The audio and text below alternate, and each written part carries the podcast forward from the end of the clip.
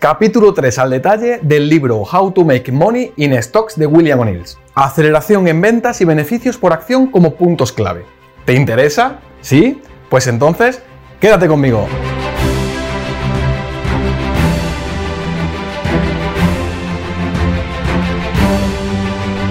Hola inversores con sentido, soy Jerónimo Gómez, Gero para los amigos y te doy la más calurosa bienvenida a un nuevo episodio del podcast de Invierte con sentido el único podcast en español sobre inversiones de empresa en crecimiento donde desgranamos las mejores oportunidades de inversión del mercado de valores. Invertimos en las mejores empresas del mundo, invertimos en los market leaders.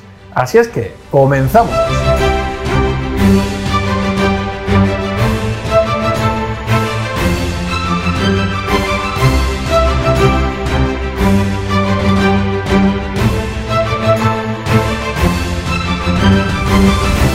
Hola inversores con sentido, ¿qué tal estáis? Hoy vamos a desgranar lo que William O'Neill nos cuenta en este capítulo donde a partir de aquí se centra en el análisis de las siglas CAM-SLIM y que según su criterio son las principales características de las empresas que históricamente han hecho que más se revalorizaran en el mercado de valores y por tanto que más rendimiento han ofrecido a sus inversores. Básicamente, en este capítulo 3 se enfoca en la letra C del sistema CAN-SLIM. Es un capítulo más corto que el anterior, pero no por eso menos importante. La C viene de Current Big or Accelerating Quarterly Earnings and Sales per Share, que traducido al castellano significa elevadas ventas y beneficios por acción trimestrales actuales o aceleración. Al comienzo del capítulo, el autor empieza a comparar aquellas características que tenían en común algunas de las que más subieron en bolsa en los años 90, justo antes de que sus acciones se disparasen en el mercado de valores. Tras un estudio profundo junto con su equipo de investigación, O'Neill identifica el gran aumento en beneficios por acción como la característica más determinante justo antes de producirse un fortísimo avance del precio de sus acciones. Grandes empresas tecnológicas como Cisco y Dell mostraron un increíble crecimiento en sus EPS justo antes de que sus precios despegaran en bolsa. Por ejemplo, las ganancias de Dell aumentaron un 74% y 108% en sus últimos trimestres antes de su brutal incremento de precio en noviembre de 1996. Por otro lado, Cisco presentó un incremento en sus beneficios por acción del 150% y 155% antes de su impresionante revalorización en octubre de 1990. Otro ejemplo es el American Online, que también vio cómo sus precios se dispararon de forma significativa tras el aumento del EPS en 900% y 283% en 1998. Aunque centra su explicación en empresas relativamente recientes, su estudio abarca más de 100 años y demuestra cómo el gran incremento de las ganancias en las empresas se ha visto directamente relacionados con la rentabilidad para sus accionistas. Esta conclusión da lugar al primer gran postulado del estudio realizado por el equipo de investigación de William O'Neill, que indica que las acciones que selecciones deben mostrar un incremento porcentual importante en las ganancias trimestrales por acción actuales, el trimestre informado más recientemente, en comparación con el mismo trimestre del año anterior. O'Neill refuerza esta postura tras haber llegado a esta conclusión después de haber estudiado más de las mejores 600 empresas entre 1952 y el 2001, donde 3 de cada 4 mostraron aumentos de ganancias con un promedio de más del 70% en el último trimestre informado públicamente antes de que comenzaran sus principales revalorizaciones, y aquellos que no mostraron aumentos sólidos en beneficios trimestrales actuales lo hicieron en el siguiente trimestre. Es decir, el movimiento se adelantó también a una gran aceleración en los beneficios conseguidos. Con esto, es posible que solo puedas encontrar el 1% o el 2% de las acciones que cotizan en el Nasdaq o en la Bolsa de Valores de Nueva York.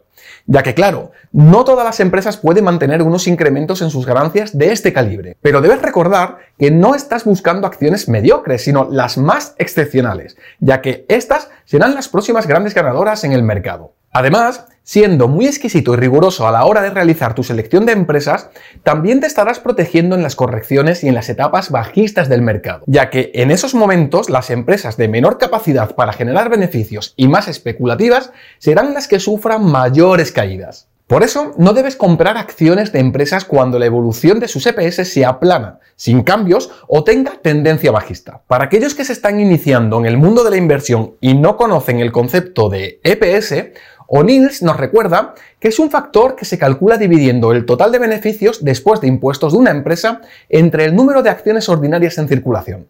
Este incremento porcentual en el beneficio por acción es el elemento más importante en la selección de valores y cuanto mayor sea el aumento porcentual, mejor. No podemos fijarnos en los resultados totales. Por ejemplo, si los beneficios totales de la compañía han aumentado en un 12%, no quiere decir que nuestra posición en la empresa se haya revalorizado en un 12%. No somos propietarios totales de la empresa. Tan solo tenemos acciones que representan un porcentaje sobre ella. Y este incremento de los beneficios puede haberse visto diluido en caso que la empresa haya emitido acciones adicionales en el último año. Por lo tanto, el dato que debes comparar es el beneficio por acción de una empresa con el mismo trimestre del año anterior, y no con el trimestre anterior de este mismo año para evitar cualquier distorsión con respecto a la temporalidad. Por ejemplo, los resultados de una empresa que comercializa helados no son los mismos en los meses de verano con respecto a los meses de invierno. ¿Te está gustando este podcast? Si es así, te agradecería que le dieras a like y me compartieras por las redes sociales y entre tus contactos. Esto me ayuda muchísimo a difundir el mensaje y luchar contra la incultura financiera. También me gustaría que me dejaras un comentario dándome tu feedback o simplemente para saludar. Me encantará leerte.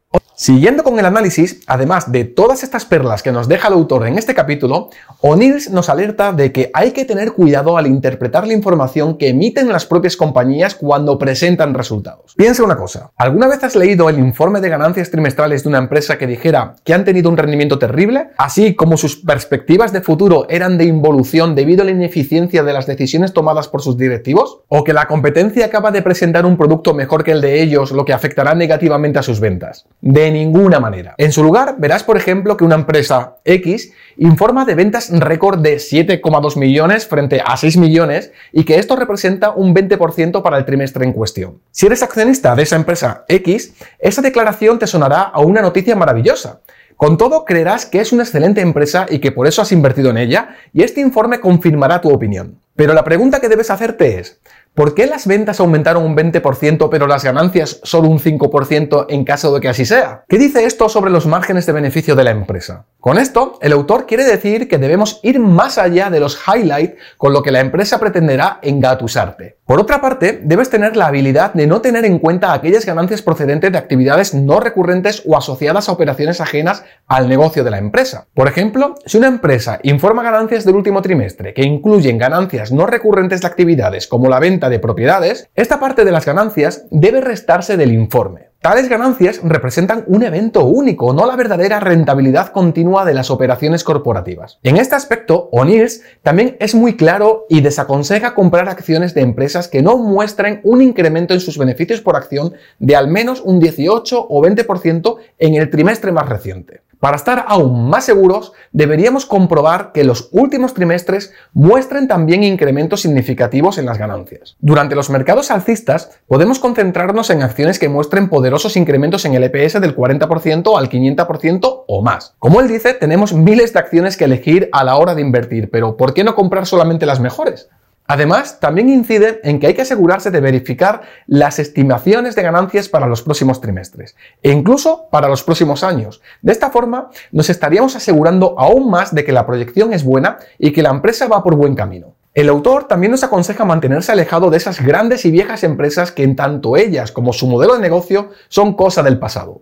De hecho, muchas de las compañías estadounidenses más antiguas tienen una administración mediocre que produce continuamente resultados mediocres. Se deben evitar esas empresas hasta que alguien tenga el coraje de cambiar a los altos ejecutivos en la búsqueda de transformar el modelo de negocio hacia la elaboración de productos revolucionarios que den lugar a grandes resultados. Hasta ahora nos hemos centrado en la búsqueda de empresas que representen aceleración en sus beneficios trimestrales.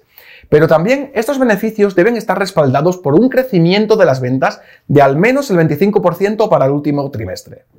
¿Y por qué dice O'Neill que esos beneficios deben estar respaldados por una alta capacidad de facturación? Pues porque de otra manera las empresas podrían inflar las ganancias durante unos pocos trimestres reduciendo costes o gastando menos en publicidad, investigación y desarrollo y otras actividades constructivas. Sin embargo, para ser sostenibles, el crecimiento de los beneficios debe estar respaldado por mayores ventas. También mejoraremos el número de aciertos en las empresas que invertimos si los márgenes de ganancia después de impuestos del último trimestre están en o cerca de un nuevo máximo y se encuentra entre los mejores de la industria de la empresa. O'Neill también nos advierte que del mismo modo que es importante reconocer la aceleración de los beneficios trimestrales de una empresa, también es importante darse cuenta de cuándo se empieza a producir una desaceleración o deterioro de los mismos. Si una empresa ha estado creciendo a una tasa trimestral del 50% y de repente lo hace al 15%, esto puede darnos información de un deterioro en sus resultados. Pero incluso las mejores empresas pueden tener un mal trimestre de vez en cuando, y por eso, antes de que cunda el pánico, podemos esperar a ver dos o más trimestres consecutivos de desaceleración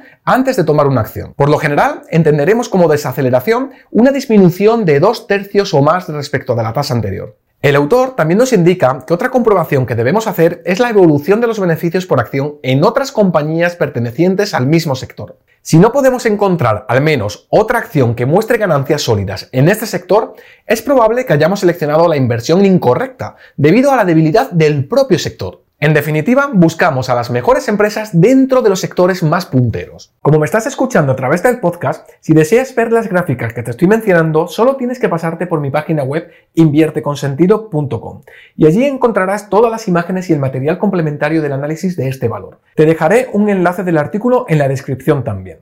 Otro punto a destacar de este capítulo es la recomendación de O'Neills de la necesidad e importancia de representar los gráficos en escala logarítmica en lugar de usar una escala aritmética para entender adecuadamente el principio de aceleración o desaceleración en los beneficios de una empresa. Básicamente, los gráficos de escala logarítmica son de gran valor en el análisis de valores porque muestran claramente la aceleración o desaceleración de la tasa porcentual de aumento de los beneficios trimestrales. Una pulgada en cualquier parte de la escala de precios o de beneficios representa el mismo cambio porcentual, cosa que no ocurre con los gráficos representados en una escala aritmética. Por ejemplo, en un gráfico representado en escala aritmética, un cambio del precio de 10 a 20 dólares, que suponen una variación del 100%, estaría representado con el mismo espacio que un cambio de 20 a 30 dólares, cuando en realidad este último cambio ha supuesto un aumento del 50%. En cambio, en un gráfico de escala logarítmica, mostraría que el aumento del 100% es el doble que el del 50%. Por tanto, como recomendación,